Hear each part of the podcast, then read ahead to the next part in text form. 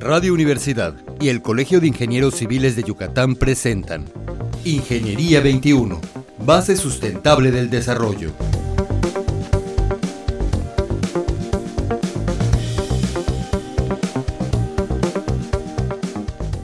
Muy buenos días, bienvenidos al programa Ingeniería 21. Estamos hoy con dos invitados, el doctor Sergio Omar Álvarez Romero y la doctora Lulú Gómez Lara. Buenos días doctores. Buenos días. Hola, buenos días, ingeniera. Hace algunos meses tuvimos una plática sobre Building Information Modeling, que es una nueva tecnología, una nueva filosofía para construir, ¿verdad? Y hoy quisiera preguntarles a nuestros invitados cómo piensan que esta tecnología afecta en la, en la obra, en la economía de la obra. Pues eh, totalmente, totalmente, porque es una tecnología que se basa principalmente en poner en evidencia los posibles errores o posibles riesgos que haya durante la construcción, desde que se está haciendo el diseño, incluso desde que se hace la, planeación. Entonces, el, poner en evidencia estos riesgos te da a ti los, los argumentos para tomar medidas preventivas y que estos errores no causen retrabajos, retrasos, sobrecostos y todo eso va en pro de la, de la economía.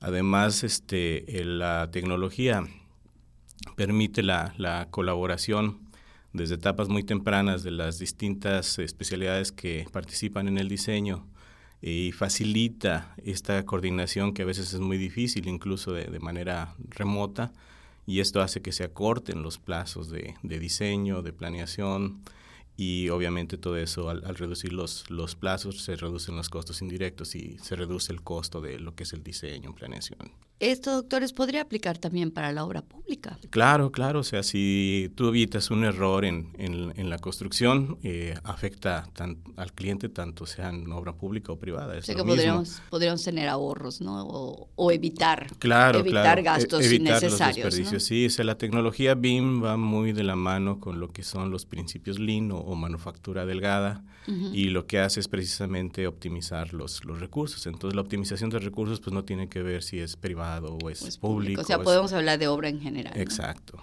exacto. Bien.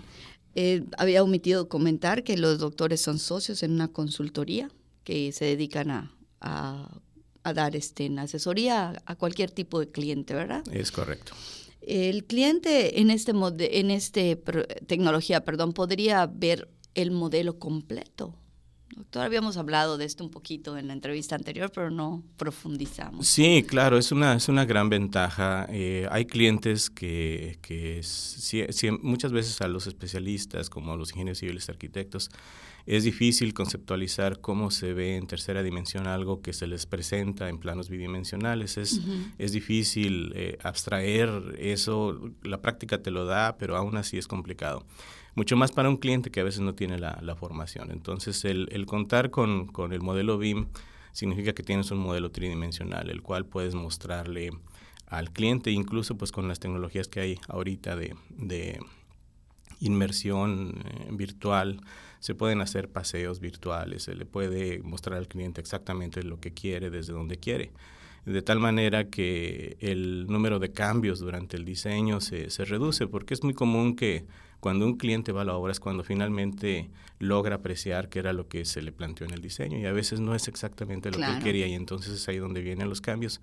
Este tipo de, de cambios se, se, reducen porque es, es más factible que el cliente entienda exactamente qué se le está mostrando con la intención del diseño cuando se hace a través de un modelo BIM. Entonces, este modelo nos llevaría a que el cliente pudiera tener una satisfacción total antes de iniciar eh, la construcción. La, satisfacción total es, es, depende de muchos factores, ¿no? No es propiamente de una tecnología, no hay tecnología que te dé un aseguramiento total de, de calidad, depende de muchos factores pero definitivamente contribuye mucho a, que sea mucho más probable que, tengas una mayor calidad, dado que, como te decía, eh, comunica mejor la intención del diseño, incluso para la gente que no está eh, familiarizada con tecnicismos ingenieriles o a interpretar eh, planos es mucho más, más fácil. Y también la, la, cuestión de evidenciar los errores, pues te, da los argumentos para, evitarlos. Entonces, desde ese punto de vista sí contribuye mucho a, a dar un aseguramiento total de calidad eh, sin embargo, pues depende de muchos otros factores, porque no es solo detectarlo, sino luego la ejecución también. Claro, pero al menos el verlo nos garantizaría en, En, principio, en, principio es una, es una buena herramienta de entrada para, para lograr la calidad total en la, en la construcción. Bueno, y arquitectas, ¿nos podrías decir qué te llevó a ti a iniciar tu trabajo en desarrollo de modelos BIM, usar esta tecnología como arquitecto? Bueno, como, como arquitecto, el, lo, lo primero que me llevó a, a usar esta tecnología fue la, la, la posibilidad de ver eh, la integración entre el trabajo del arquitecto y el, el constructor, ¿no? Este, generalmente, pues estos trabajos se hacen de manera muy, muy separada, ¿no? Primero el arquitecto hace su, su diseño que esté muy, muy bonito y, este, y le deja la la tarea al constructor de ver cómo este diseño se puede, se puede construir físicamente. Este, una de las ventajas o, algo que, que, fue lo que más me llamó la atención de esta tecnología es que permite ese trabajo colaborativo desde etapas tempranas de, del diseño, ¿no? Y permite que el constructor participe en el proceso de diseño y que sea un, un proyecto más este, constructible, ¿no? Constructable. Este, y este, bueno, eso fue de las, de las, de las primeras, este, de lo que más me llamó al inicio, ¿no? Este, ya luego ver todos estos beneficios que tiene la, el, el, el, proceso en sí, ¿no? Porque pues BIM no solo es la tecnología, sino que, que, es ya este, hacer las cosas diferentes, ¿no? Ya implica un, un, un cambio en la manera de, de, de, diseñar, en la manera de construir, y entonces ver cómo todos esos beneficios que tienen, este, pues no solo para para los arquitectos, para, las para los constructores, también para los dueños, ¿no? Pues eso implica este, este implica proyectos mejores planea o sea, mejor planeados, sí, con, con, mucho mayor control, este, que pues se da, da como resultado este, construcciones y proyectos más rentables, ¿no? Que, que se traducen en, pues, en trabajos, en inversiones, ¿no? Para aquí, para el país y que, y que, y que de la mano, pues, también, este, o sea, de manera intrínseca, pues son, son proyectos que, más seguros, ¿no? Más sustentables también. Claro. Además, qué interesante ver que trabajemos en equipo, ¿no? O sea, lo que comentabas al principio, tu primera motivación, que el arquitecto siempre hace el plano y luego alguien más lo construye, ¿no? Sino que desde el principio podamos diseñar y pensar en cómo construirlo juntos, ¿no? ¿Nos podrías comentar algún proyecto o actividad que te haya dejado más satisfacción en, este, en esta filosofía de construcción, algo que hayas hecho que nos puedas contar? Mm, eh, bueno, este, de los primeros en los que tuve oportunidad de participar, este, fue un proyecto de, de, de hecho fue un concurso, sí, que, ah, que hicimos en, que hicimos mientras estábamos, eh, estaba yo estudiando el eh, doctorado en, en Estados Unidos. Y el concurso es del diseño y construcción de una casa cero, cero energía, una casa totalmente sustentable. O sea, que no use energía eléctrica, por ejemplo. Exacto, sí. O sea, que toda la energía que, que, necesite para operar provenga de energías alternativas. En este caso, este fue, fue a través de la energía del sol. Se utilizaron paneles solares para, para la operación de, de la vivienda, ¿no? El concurso se llama Solar Decathlon, es, tiene su sede tiene una sede en Estados Unidos, creo que es la, la, principal, pero tiene otras sedes que... En otros países. En otros países como, como China y, y, en otros países de Europa, ¿no? En el que yo tuve la oportunidad de participar fue en China. Y este... Ah, qué interesante. Y, como, como requisito del, del concurso era elaborar los modelos los modelos BIM, ¿sí? Entonces todos los planos, este, el análisis de, energía salieron de, se hicieron utilizando esta, esta tecnología BIM. Y algo, algo curioso, o sea, algo particular que tuvo también este proyecto es que el equipo lo integraron tres universidades que estaban en diferentes lugares, una en Nueva York, otra en Worcester, otra en, en Bélgica, y, eso pues también este, se vio la parte del trabajo colaborativo, la parte de la comunicación y la integración. Y además el ahorro de poder trabajar en tres países tan distantes, bueno, algunos no tan distantes, ¿no? Nueva, uh, Estados Unidos, y, pero Bélgica, y te poder trabajar por internet, me supongo, ¿no? Y pues eh, eso lo, o sea, el, propio modelo y el uso de, de, de pues de, estos modelos BIM, pues permite ese trabajo colaborativo. si me permites agregar, este, que aquí la arquitecta es muy modesta, ella fue la que estuvo a cargo del liderazgo de todo lo que es la tecnología BIM, fue la responsable BIM de ese, de ese proyecto, entonces todo, la coordinación estuvo a cargo de ella. Y algo particular que tuvo el proyecto que a mí me llamó mucho la atención es que eh, la vivienda se diseñó principalmente en Worcester, que es donde estaba la, arquitecta, y se construyó ahí por primera vez y luego se desarmó, se puso en un contenedor y se envió a China y en China se, se sacó el contenedor y se volvió a construir. Entonces el, el, diseño para desarmarla y volverla a armar y, y, ver que todo eh, se acomodara dentro del contenedor, eh, con BIM se pudo, se pudo hacer. Todo el instructivo de cómo desensamblarlo y cómo volverlo a ensamblar se hizo con BIM me lo estoy imaginando y creo que es como que estamos viendo el futuro, ¿no? Que ya es una realidad, que lo podemos hacer y todo a través de una computadora y el cliente queda satisfecho. Y si no es indiscreción, ¿cómo te fue en el concurso? Quedamos en octavo lugar de 20 equipos en general, sí. Se, se calificaron varias categorías. Eh, sin embargo, en la categoría de, energía eh, ocupamos el primer lugar.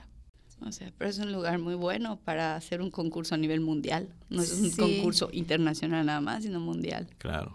¿Algún comentario al público que les permita conocer un poquito más de cómo se aplica esta tecnología? Algo, la mayoría de, de nuestros radioescuchas probablemente le harán su casa alguna vez o comprarán su casa alguna vez. ¿Cómo podíamos mejorar esta, esta situación para ellos con BIM, hablando de vivienda?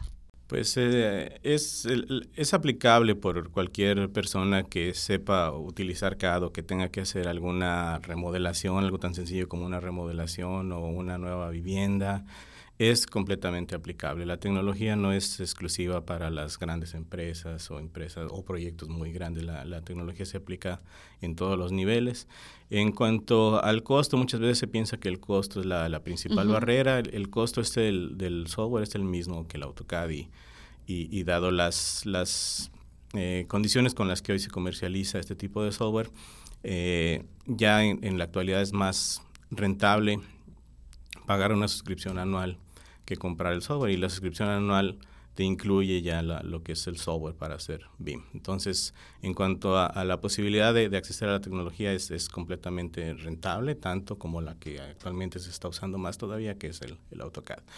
Y en cuanto a, la, el aprenderlo, es, es, mucho más rápido que aprender el AutoCAD. En cuanto a hacer el diseño, es mucho más rápido. Una vez que se entiende cómo opera el software, es mucho más rápido. Entonces, es completamente aplicable para, para cualquiera. Y pues si quieren conocer más de la, de la tecnología, que se pueden acercar a la universidad por el lado académico, se pueden acercar a, a, la empresa la que, que tenemos, la, la, doctora y un servidor, que es Fractales Consultores, por el lado profesional, eh, por ese lado pueden tener más, más contacto. Y para aumentar un poquito los comentarios en cuanto a trabajar en equipo, muchas veces hasta de broma hemos dicho que los arquitectos y los ingenieros no, no trabajamos juntos. ¿Me podrías comentar, doctora, cómo te ha ido en este mundo entre ingenieros y arquitectos y el estar trabajando con un ingeniero civil? Bueno, pues, eh, pues la experiencia que he tenido, o sea, de entrada mi, mi, formación pues ya está un poco un poco mezclada, ¿no? Claro, yo, soy arquitecta y este y tengo la maestría y, y, el doctorado en construcción. Entonces, eso hasta cierto punto ha hecho que, que, eh, que sea más consciente de, esa necesidad o de, de o, de la poca, el poco trabajo colaborativo que ha habido, ¿no? Entre, entre arquitectos y, e ingenieros, ¿no? Este, entonces, este, pues sí, o sea, yo, yo veo que sí es, eh, es, es, es, es, algo que se necesita, es algo que, que, que ya hay que que este que pues hay que hay que romper ese esa, esa creencia ¿no? esa creencia exactamente de que de que no, no, no debemos de trabajar juntos entonces este trabajar en equipo resulta mucho mejor ¿verdad? es mucho mejor es, es muchos beneficios es este es, sí es es algo que ya se tiene que hacer bueno, una de las grandes intenciones del programa era poder compartir que trabajar en equipo, ingenieros y arquitectos debe ser algo del día. Pues muy buenos días, muchas gracias doctor, muchas gracias doctora por su presencia y estimados radioescuchas, nos escuchamos la próxima semana. Muy buenos días. Ingeniería 21, base sustentable del desarrollo. Producción Radio Universidad y el Colegio de Ingenieros Civiles de Yucatán. Teléfono 925-8723. Correo electrónico ingciviles.prodigy.net.mx.